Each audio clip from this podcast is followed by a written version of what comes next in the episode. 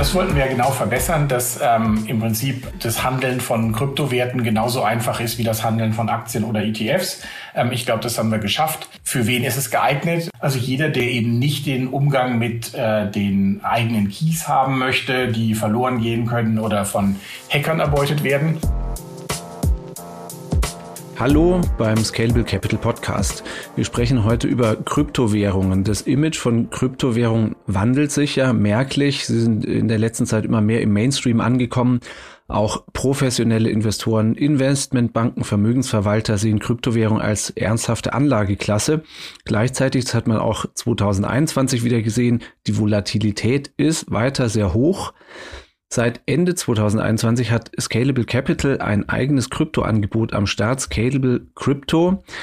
Also es ist aus mehrerlei Gründen an der Zeit, dass wir uns hier im Podcast äh, mal wieder näher mit Kryptos beschäftigen. Warum sollte man oder kann man sich überhaupt überlegen, Kryptos ins eigene Portfolio aufzunehmen? Wie setzt man sie als Anleger ein? Wie sieht das Kryptoangebot von Scalable Capital aus und auch wie grenzt es sich von anderen Angeboten ab?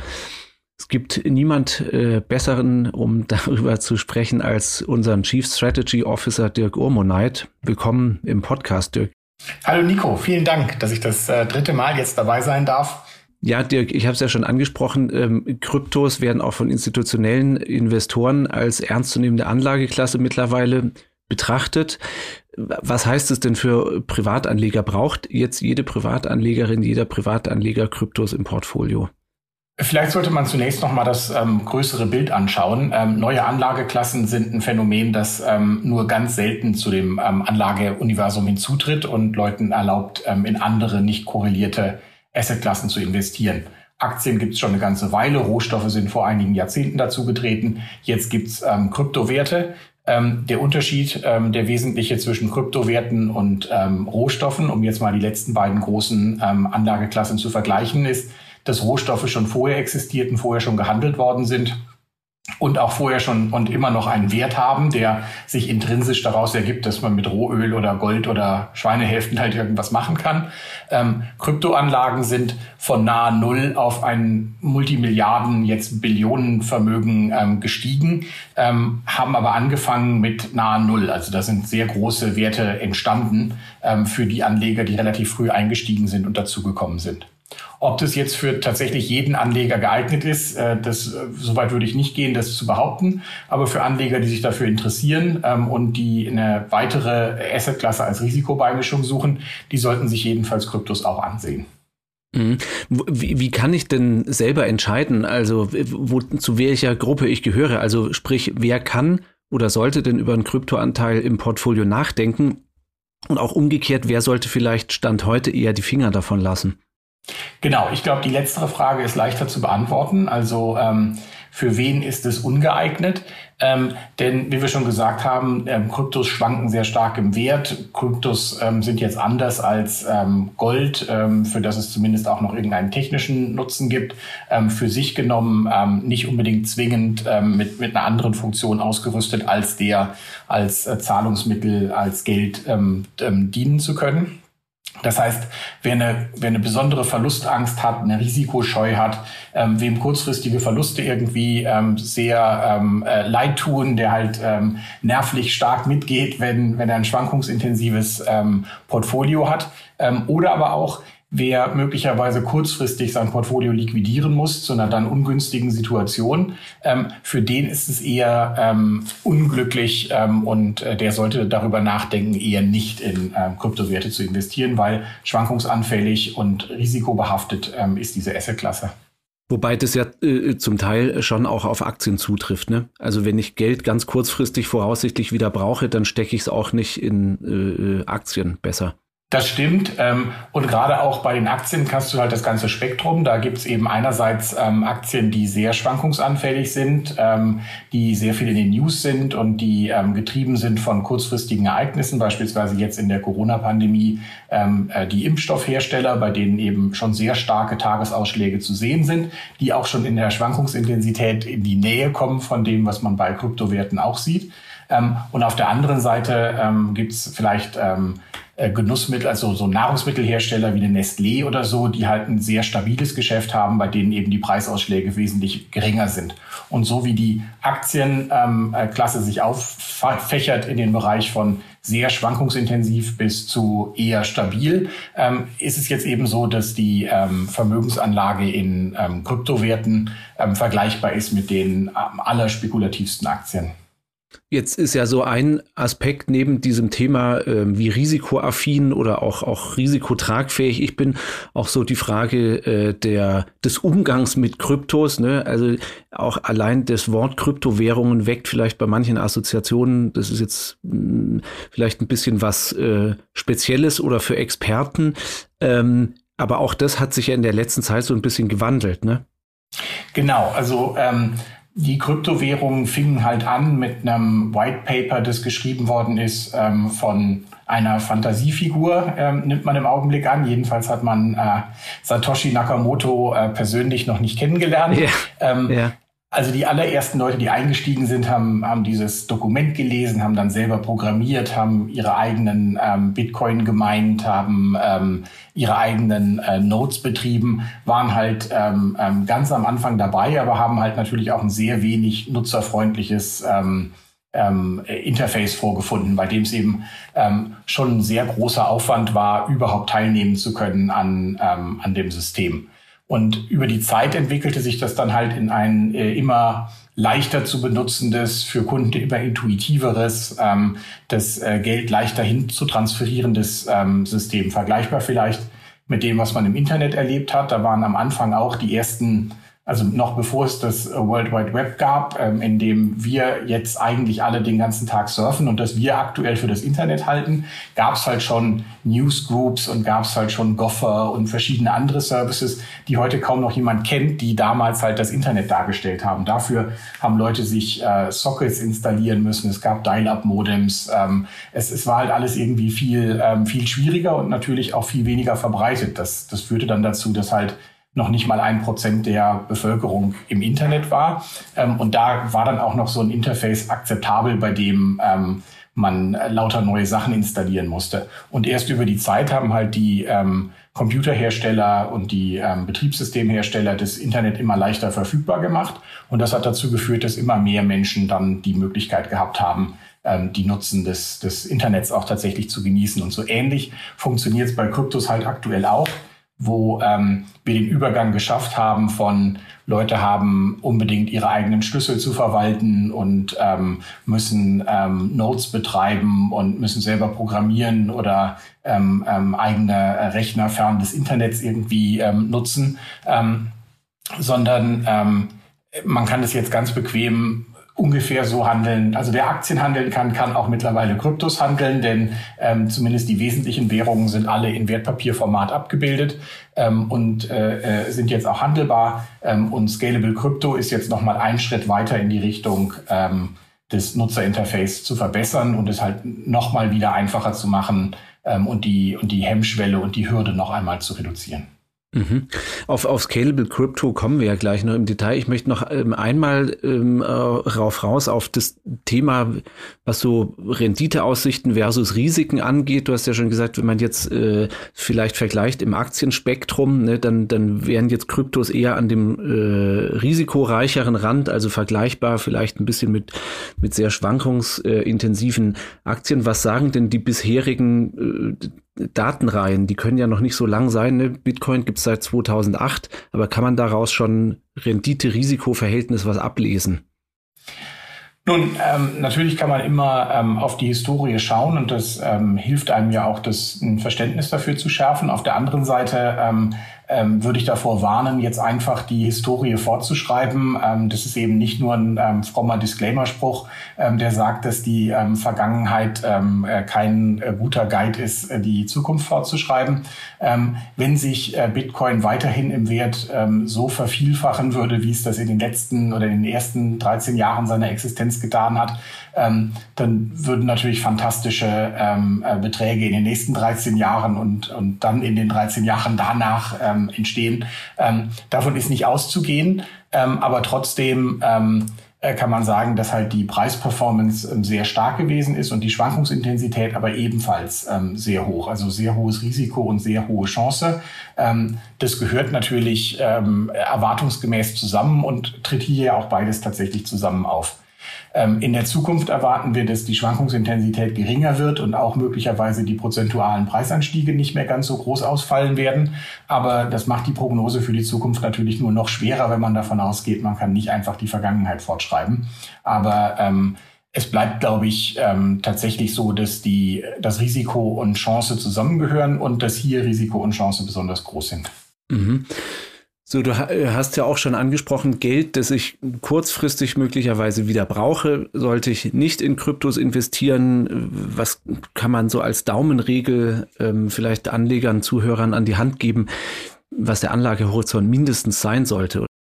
Genau, was wir sehen, sind natürlich, dass Anleger sehr flexible Anlegerhorizonte haben. Also ähm, wir haben einerseits die sehr kurzfristig getriebenen spekulativen Anleger, die sich äh, vielleicht Chartbilder anschauen und dann ähm, rein und raus handeln innerhalb von Minuten, Stunden, Tagen, Wochen.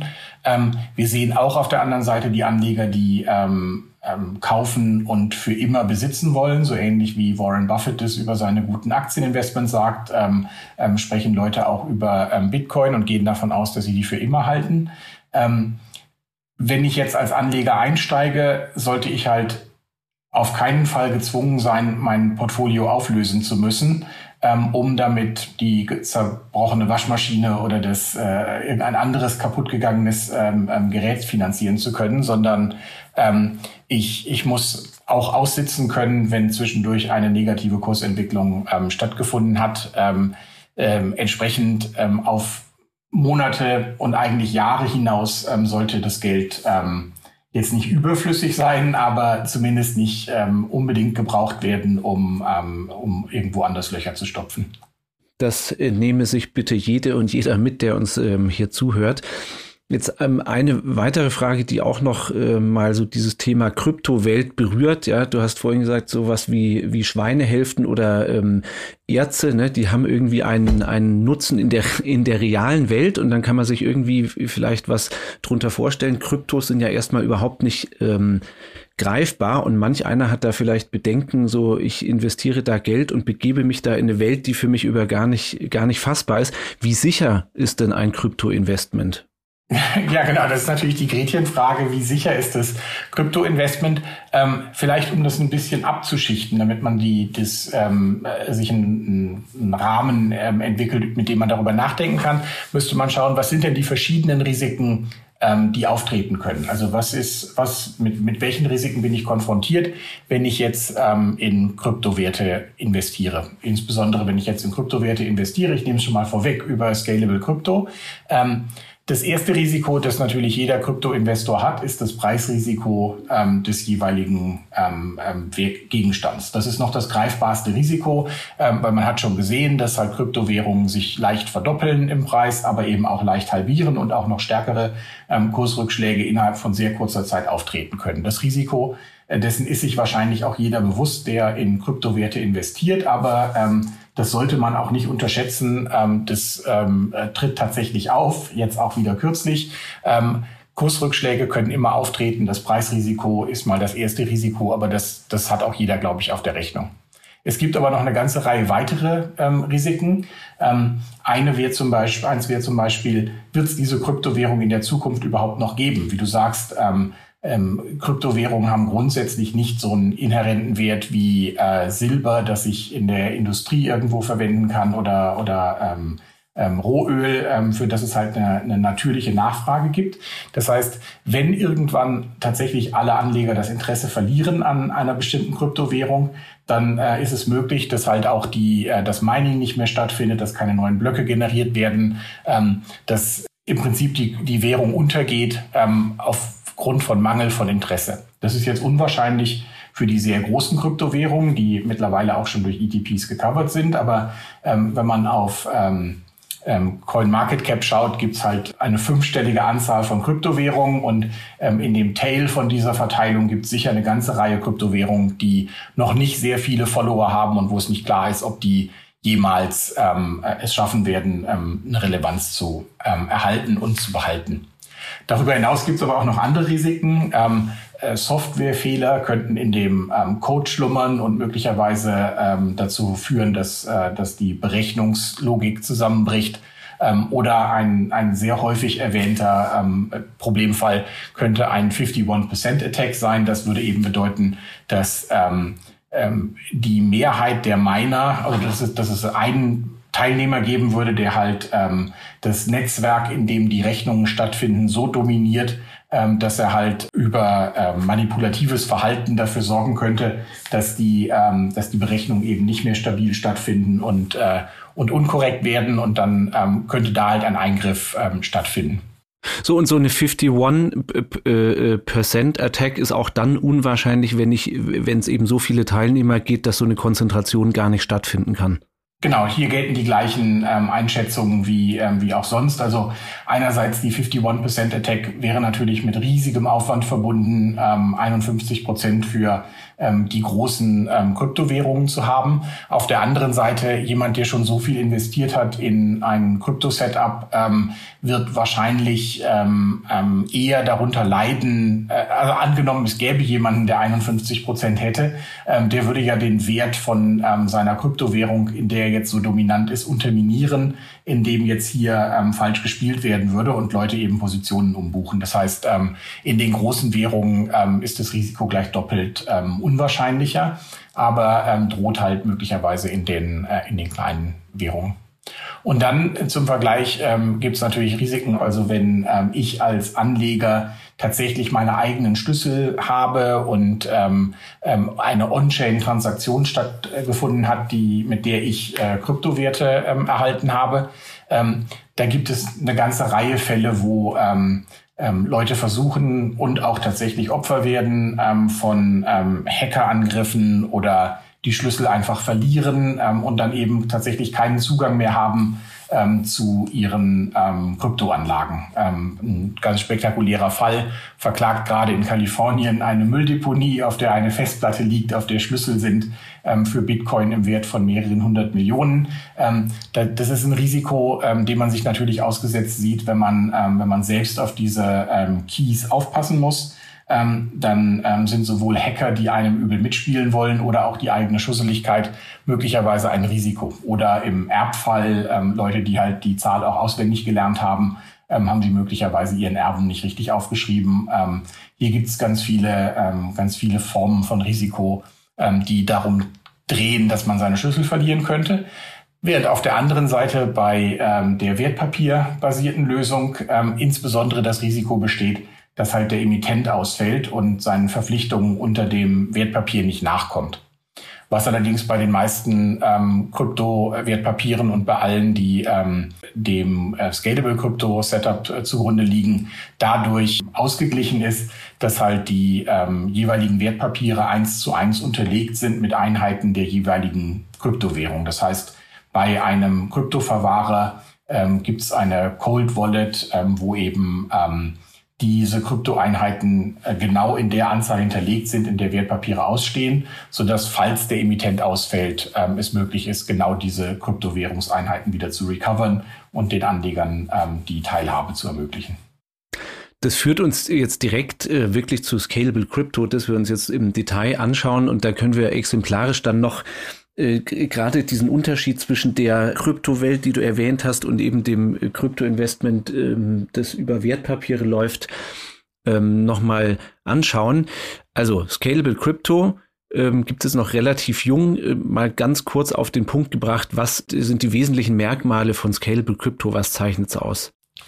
Ja, wie ich am Anfang schon gesagt habe, ähm, wir wollen eben ähm, das, die Möglichkeit nochmal vereinfachen, in Kryptowerte zu investieren. Ähm, deswegen haben wir äh, mit ähm, Scalable Crypto ähm, einen eigenen Bereich geschaffen, in dem man eben in der Dimension Kryptowährung ähm, handeln kann, ähm, bei der man eben Limit Orders in entsprechenden Preisterms in Kryptowährungspreisen aufgeben kann, bei dem eben man in der gleichen App bleibt, wo man sein Geld nicht an irgendjemand anders übertragen muss, wo alles äh, unter deutscher Regulierung steht und, äh, und leicht handelbar ist. Das war das Ziel und das haben wir jetzt mit Scalable Crypto tatsächlich umgesetzt, sodass eben ähm, Anleger mit einem Tab äh, in der Kryptowelt sein können und da ähm, leicht ihre Orders platzieren können. Ich, ich greife jetzt nochmal zurück. Ne? Klassischerweise ähm, ist der, der Weg, Kryptowährung zu kaufen, zum Beispiel über spezielle Handelsplätze, so Kryptobörsen beispielsweise. Dort handle ich dann direkt in der Kryptowelt und bei Scalable Crypto bin ich eben mit Wertpapieren unterwegs. Was sind die Vorteile davon? Genau, wir haben uns das angeschaut. Ähm, die Umsetzung mit Wertpapieren bietet halt eine ganze Reihe Vorteile, denn ähm, man ist halt praktisch unter der normalen Regulierung ähm, im deutschen Markt. Ähm, die Wertpapiere werden eingebucht in das äh, Depot bei der Baderbank. Da gibt es so einen segregierten ähm, Account, in dem liegt halt dann die Wertpapiere all unserer Kunden, ähm, so dass eben auch in dem Fall, dass die ähm, Baderbank in Schwierigkeiten geraten würde, dann ähm, könnten die Wertpapiere wieder zurückgeholt werden. Ähm, die Instrumente haben alle ein Xetra und Getex-Listing. Ähm, da findet eine Handelsüberwachung statt. Die äh, BaFin ähm, und die Bundesbank ähm, regulieren die verschiedenen Marktteilnehmer, die involviert sind in, in dieser Abwicklungskette. Ähm, die Wertpapiere liegen in ähm, Clearstream, der zentralen Depotstelle. Ähm, und damit ist gewährleistet, dass ähm, genau die Mechanik, die ähm, seit Jahrzehnten erfolgreich ähm, den Handel mit Aktien und Anleihen ermöglicht, ähm, jetzt auch genutzt werden kann, um ähm, den noch relativ jungen Handel mit Kryptowerten zu ähm, unterstützen. Also so wie du es beschreibst, äh, sind das jetzt im Grunde die gewohnten Rahmenparameter, die ich auch kenne, wenn ich jetzt Aktien oder ETFs handle. Ne? Also ich bewege mich da im, im Börsenumfeld und muss eben nicht als Krypto-Nerd oder jemand, der sich damit äh, äh, näher befasst, direkt sozusagen in die Kryptowelt ähm, eintauchen. Wer äh, ist die, die primäre Zielgruppe, die Scalable Crypto nutzen wird und soll? Genau, ähm, das wollten wir genau verbessern, dass ähm, im Prinzip ähm, das Handeln von Kryptowerten genauso einfach ist wie das Handeln von Aktien oder ETFs. Ähm, ich glaube, das haben wir geschafft. Ähm, für wen ist es geeignet? Ähm, also jeder, der nach der langen Vorrede über die vielen Risiken noch Interesse an der Assetklasse hat ähm, und Wert darauf legt, ähm, dass es ähm, möglichst einfach geht, dass er sein Geld ähm, leicht in Krypto investieren kann und auch leicht wieder ähm, äh, aus Krypto zurück in, ähm, in Euro bekommt, der eben nicht den Umgang mit äh, den eigenen Keys haben möchte, die verloren gehen können oder von Hackern erbeutet werden. Für den haben wir im Prinzip dieses Angebot geschaffen, damit eben alle, die bis jetzt abgeschreckt waren von diesen schwierigen ähm, äh, Parametern, ähm, jetzt eine Möglichkeit haben, ähm, mit ihren gewohnten ähm, äh, Werkzeugen in der gleichen App Kryptos handeln zu können, ähm, so wie sie äh, wie sie es haben wollen und wie sie es auch gewohnt sind äh, mit denselben Limit Order Typen ähm, und mit ähm, der gewohnten Convenience, dass man sehen kann, ähm, ich habe meine Kryptos gekauft, die sind in meinem ähm, Depot eingebucht, ich kann über meine Aktien und äh, Kryptos und ETFs hinweg sehen, ähm, was der Depotwert ist. Ähm, es ist alles sauber integriert, der One-Stop-Shop für Geldanlage und Vermögensaufbau. Jetzt gab es ja die Kryptos als Wertpapiere, also ETPs, Exchange Traded Products, auch im Scalable Broker schon vorher einzeln aufzufinden. Was ist jetzt nochmal in Abgrenzung dazu ähm, das Plus bei Scalable Crypto? Wir hatten halt das Problem ähm, von unseren Kunden geschildert bekommen, dass das alles nicht intuitiv ist, dass man ähm, ähm, den Preis eines Stücks äh, kennen musste, dass man sich selber vorher ähm, ISINs raussuchen musste, um die verschiedenen ähm, Währungen zu finden. Ähm, die, die Investments waren nicht ausgedrückt in ähm, Einheiten der Kryptowährung. Man konnte deswegen auf Anhieb nicht sehen, wie viel Krypto man eigentlich ähm, ähm, besitzt, sondern es war immer eine Aufgabe der Umrechnung. Ähm, das war wenig intuitiv und wenig ähm, komfortabel, muss ich gestehen. Ähm, und um aber der Relevanz dieser Assetklasse ordentlich Rechnung zu tragen und eben ähm, das Ziel zu verfolgen, es ähm, für jeden einfach und ähm, angenehm zu machen, ähm, seine Investmententscheidungen zu treffen und sie eben nicht davon abhängig zu machen, ob man sich ähm, die Zeit nimmt, ähm, sich durch äh, Listen von ISINs durchzuquälen, ähm, wollten wir jetzt in der App einen eigenen Bereich machen. Ähm, da kann man halt drauf tabben und dann sieht man ähm, in dem, in dem Krypto-Setup, ähm, welche ähm, Coins man im Moment schon handeln kann. Äh, das sind aktuell Bitcoin, Ethereum, Litecoin und Ripple. Ähm, da folgen sicher noch welche. Ähm, man hat einen Infotext zu äh, den verschiedenen Währungen. Man kann sich den Echtzeitkursverlauf angucken und von da aus mit einem Tab auch direkt äh, investieren. Ähm, und dazu kann man halt den Eurobetrag oder praktisch die Anzahl der Kryptowährungseinheiten, die man handeln möchte, ähm, benutzen. Ähm, und so hat man ein wesentlich äh, komfortableres Setup, als wir das vorher gewährleisten konnten. Das heißt, ich kann jetzt beispielsweise sagen, ich will 0,003 Bitcoin kaufen und dann wird es in Euro umgerechnet und dann gekauft.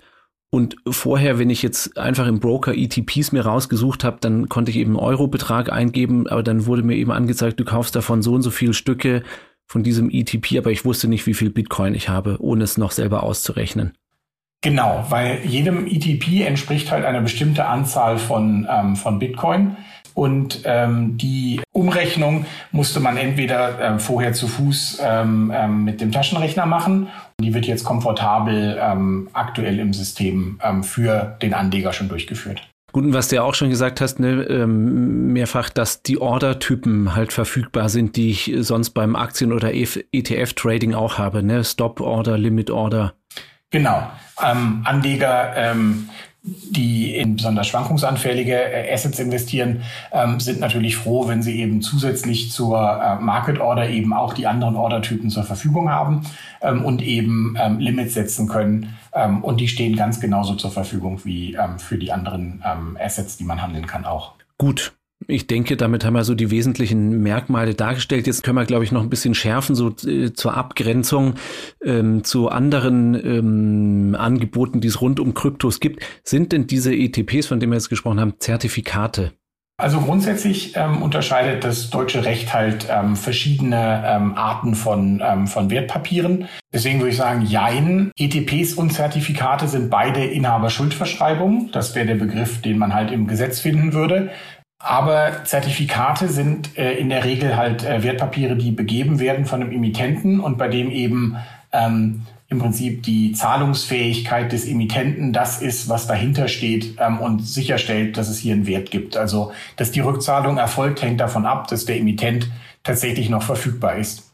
Bei den ETPs ähm, ist es so, dass es einen Schritt ähm, mehr Sicherheit gibt, dadurch, dass äh, der Emittent eben eine physische Unterlegung der Wertpapiere durch Einheiten der jeweiligen, in diesem Fall Kryptowährung, äh, herbeiführt und dann eine, ähm, eine Verpfändung ähm, dieser ähm, hinterlegten Kryptowerte zugunsten der Halter der Wertpapiere ähm, abgegeben hat. Das findet man in dem Kleingedruckten im Prospekt immer, ähm, kann man sich, äh, wenn man Interesse hat, anschauen. Ähm, für die ähm, Kryptowährungen, die halt, äh, oder die Krypto-ETPs, ähm, die ähm, unserem ähm, Setup unterliegen, ähm, ist es so, dass wir darauf geachtet haben, dass halt jeweils ähm, die eins zu eins physische Besicherung gegeben ist. Okay, also das heißt, mir wird nicht nur der Gegenwert versprochen, sondern die entsprechende Menge an Bitcoin, äh, Ethereum oder was auch immer liegt auch tatsächlich irgendwo im Hintergrund. Genau, die, die liegt im Hintergrund und das Besondere ist, die ist halt auch verpfändet ähm, für die Halter der ähm, Wertpapiere. Das heißt, ähm, nur wenn ein Wertpapier zurückgekauft wird, kann tatsächlich die ähm, Menge an Kryptowerten wieder ähm, verkauft werden. Ähm, das hat die Sicherheit, dass halt in dem Fall der einer Schieflage der Emittentin ähm, das nicht zu einer Schieflage für die Anleger führen wird, sondern ähm, die dann halt bedient werden können aus den dann ja verpfändet daliegenden ähm, Kryptowerten. Jetzt noch eine, eine, weitere Frage zur Abgrenzung, ähm, die uns auch gestellt wurde. Offenbar gibt es da Verwechslungen. Wo liegt denn der Unterschied zu Krypto-CFDs? Über CFDs haben wir hier, glaube ich, an der Stelle noch gar nie gesprochen. Ja, ähm, ähm, im Gegensatz jetzt zu den Inhaberschuldverschreibungen, die ja nach Recht und Gesetz ähm, Wertpapiere sind, ähm, ist es bei den CFDs so, CFD vielleicht äh, erstmal fürs Verständnis steht für Contract äh, for Difference. Ähm, das sind Verträge, also Contract Englisch äh, Vertrag, das sind also Contractuals. Ähm, das sind jetzt eben keine ähm, Wertpapiere, die in einem segregierten Account liegen könnten. Ähm, hier trägt also ähm, im Prinzip der Anleger das, äh, das Risiko, dass seine Vertrags Gegenpartei, also der CFD-Anbieter, ähm, möglicherweise zahlungsunfähig wird, vollständig. Das ist eben ähm, das Risiko, das man hat. Ähm, da gibt es äh, weniger Regulierung, weniger Überwachung. Deswegen ist es natürlich günstiger, ähm, ähm, das herzustellen. Und es gibt halt sehr viele ähm, CFD-Anbieter, die eben diesen Weg wählen, um, ähm, um ähm, Investmentmöglichkeiten ähm, bereitzustellen. Ähm, sie werden aber nicht an der Börse gehandelt. Man hat halt keine Handelsüberwachung in der gleichen Art. Ähm, es ist eben einfach viel weniger stark ähm, reguliert. Und Anleger, die sich dafür interessieren, ähm, können sich anschauen. Da gibt es von der europäischen ähm, Regulierungsbehörde ESMA und äh, von, dem, äh, von der Bundesanstalt für Finanzdienstleistungsaufsicht BaFin entsprechende ähm, Produktwarnungen, ähm, die man sich durchlesen sollte, ähm, bevor man in CFDs investiert. Okay, also ist eine völlig andere Produktkategorie. Ne? Ist eine ganz andere Produktkategorie und ist eben auch gerade eben kein Wertpapier, ähm, so wie ähm, Aktien oder Anleihen oder ETFs oder Fonds oder eben jetzt auch die Krypto-ETPs. Okay. Gut, Dirk, ich glaube, ähm, wir haben einen guten Einblick. Du hast einen sehr guten Einblick gegeben ähm, über Krypto überhaupt als Anlageklasse, ähm, was man sich auch zu den Themen Risiko, Sicherheit anschauen sollte und welche Überlegungen sich Anlegerinnen und Anleger machen sollten, ob sie in Kryptos investieren. Und wir haben auch dargestellt, was Scalable Crypto ausmacht. Wenn noch Fragen offen geblieben sind, dann weise ich wieder darauf hin, gerne eine E-Mail schreiben an podcast@scalable.capital. Und wir schauen dann, dass wir diese Fragen natürlich auch zeitnah beantworten. Dirk, herzlichen Dank. Danke, Nico. Und damit für heute auf Wiederhören und bis zur nächsten Episode des Scalable Capital Podcast.